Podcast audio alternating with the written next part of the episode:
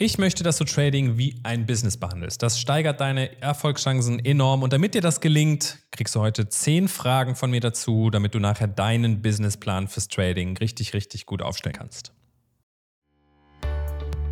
Willkommen zu einer neuen Episode von Trading Freaks. Hier bekommst du tägliche Trading-Tipps und das nötige Fachwissen für deinen Weg zum erfolgreichen Trader.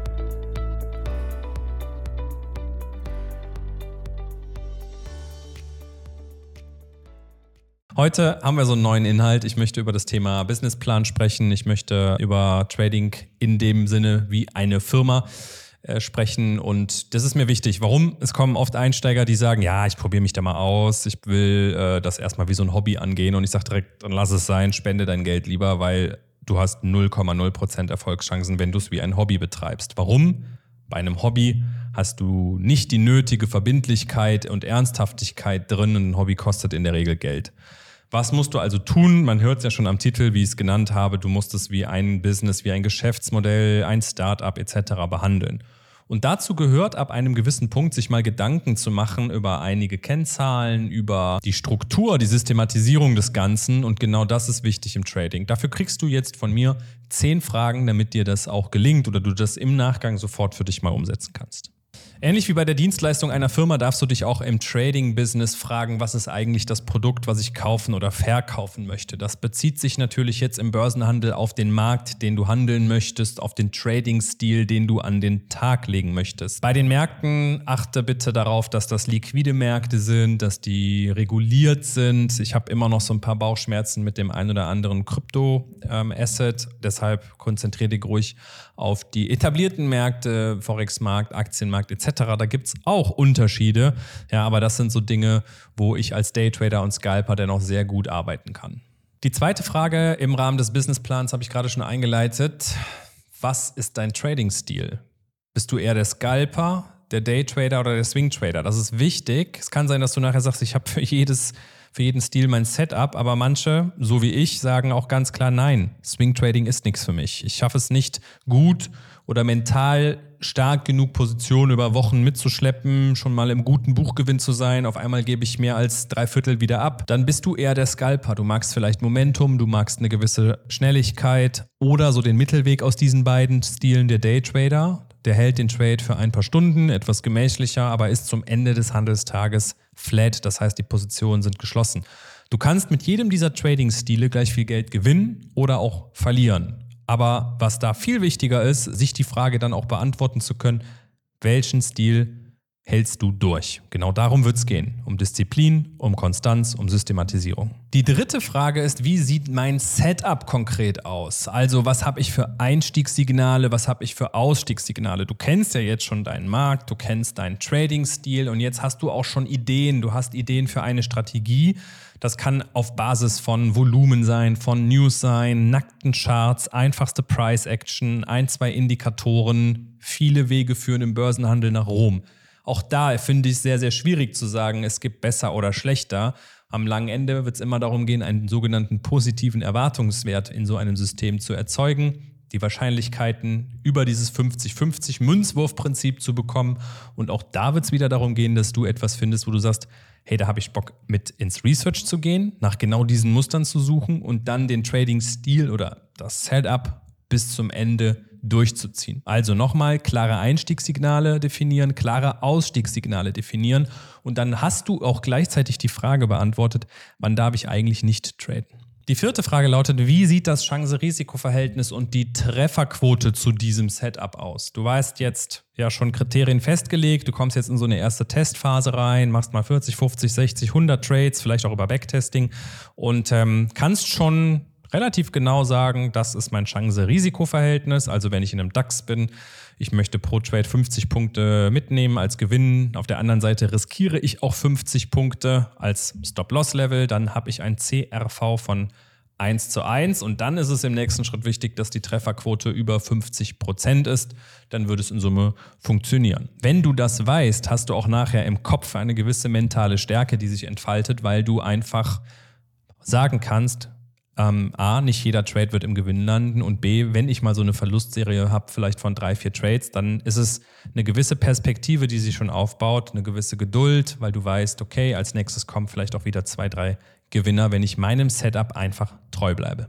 Fünfte Frage im Rahmen deines Businessplans lautet, wie viel riskierst du pro Trade? Das ist wichtig, damit du dein Konto nicht nach zwei, drei Trades geschrottet hast, wenn das zufällig diese drei Fehltrades waren, die passieren können. Wir nehmen die 1%-Regel so als Basis, wo man mal mit einsteigen kann. Das bedeutet 1% Risiko pro Trade vom Kontokapital. Hast ein 10.000 Euro Konto, riskierst du 100 Euro pro Trade. Damit bleibst du liquide, damit kannst du Fehler machen.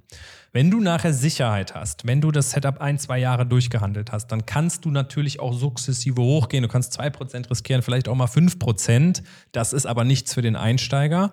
Mach dir dennoch trotzdem von Anfang an klar, dass da eine gewisse Konstanz drin sein muss. Du kannst nicht heute 0,5 und morgen 5% riskieren. Es wird dann nämlich super schwer, wiederum das Setup zu messen, die Strategie zu messen und äh, eine gewisse mentale Stärke auch hier wieder zu entwickeln. Die sechste Frage für deinen Businessplan lautet, wie viele Trades ergeben sich nach dieser jeweiligen Strategie pro Woche, pro Monat, pro Quartal? Das dauert ein bisschen, bis du das herausfinden kannst, wenn du jetzt neu mit einem dieser Setups startest.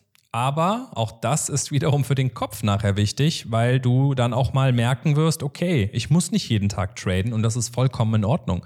Es kann sein, dass es heute kein gutes Setup gibt oder dass diese Muster, nach denen ich suche, nicht auftauchen.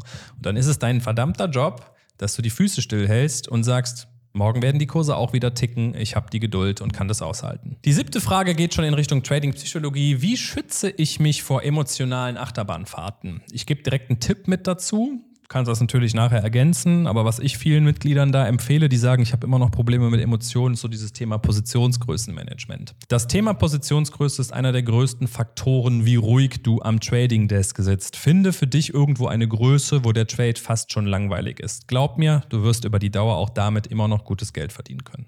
Achter Punkt, hast du ein unkompliziertes, einfaches Trading-Journal? Ich sage das deshalb, weil du als Einsteiger, kenne ich selber, wahrscheinlich dieses Trading-Journal noch nicht so konsequent führst. Was ist das eigentlich? Das ist ja wie eine Tabelle, wie ein Excel-Dokument oder was auch immer, wo jeder Trade eingetragen wird. Und zwar nicht nur, war es ein Gewinntrade oder ein Verlusttrade, sondern auch eben diese Parameter, die du messen möchtest. Ja, wie sieht das Chance-Risiko-Verhältnis aus, Trefferquote, Super wertvoll ist auch so eine Kommentarspalte, wo du ähm, einfach einträgst, was hast du für Gedanken. Und wenn dann da irgendwo 80 Mal steht, äh, ich hatte Angst, ich hatte Angst, ich hatte Angst, dann sind wir wieder beim Positionsgrößenthema oder dass vielleicht der komplette Trading-Stil der falsche ist.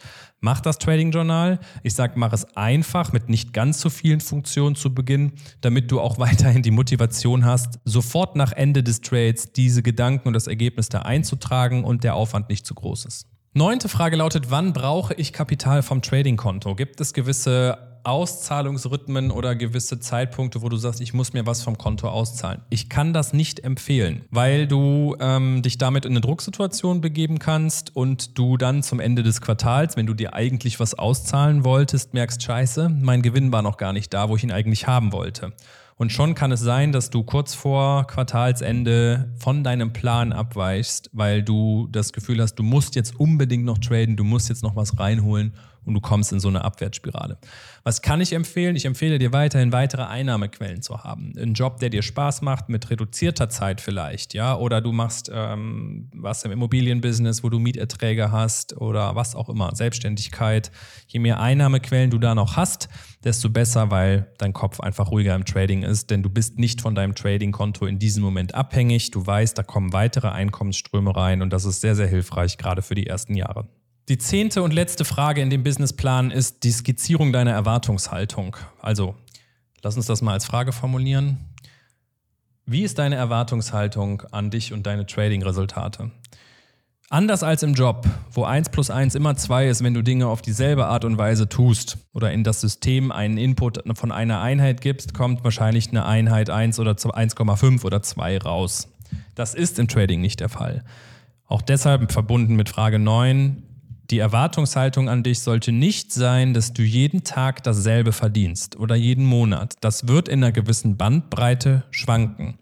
Und das solltest du von Anfang an zulassen. Und du solltest auch zulassen, dass du wenn wir jetzt mal sechs Monate weiter sind und du all das super erarbeitet hast, trotzdem eine Phase haben wirst, wo du einen Monat lang nicht wirklich viel verlierst, aber du verdienst auch nicht viel. Und dann ist es eben wichtig, dass du daraus nicht abdrehst, sondern einfach weißt, das gehört dazu, das habe ich mir damals schon in den Businessplan geschrieben und ich kann mental damit umgehen. Damit hast du zehn Fragen bekommen, mit denen du jetzt mal selber ins Research gehen kannst oder diesen Businessplan gestalten kannst. Wenn du sagst, hey, du hast zu diesen einzelnen Kategorien oder Fragestellungen noch nicht die Lösung parat, weißt nicht, wie du damit umgehst, dann würden wir dich gerne dabei unterstützen. Du findest unter dem Video einen Link zum ähm, Infogespräch, wo wir von uns auch mal berichten können, was tun wir hier, können wir dich unterstützen dabei, wenn ja, wie. Es ist ungefähr 30 Minuten, wir nehmen uns da Zeit und hören uns das mal an. Ja, wird eine Win-Win-Situation für beide Seiten sein. Und ähm, damit, ja, eine herzliche Einladung dazu. Abonnier den Kanal, wenn du es noch nicht getan hast und bis zum nächsten Mal.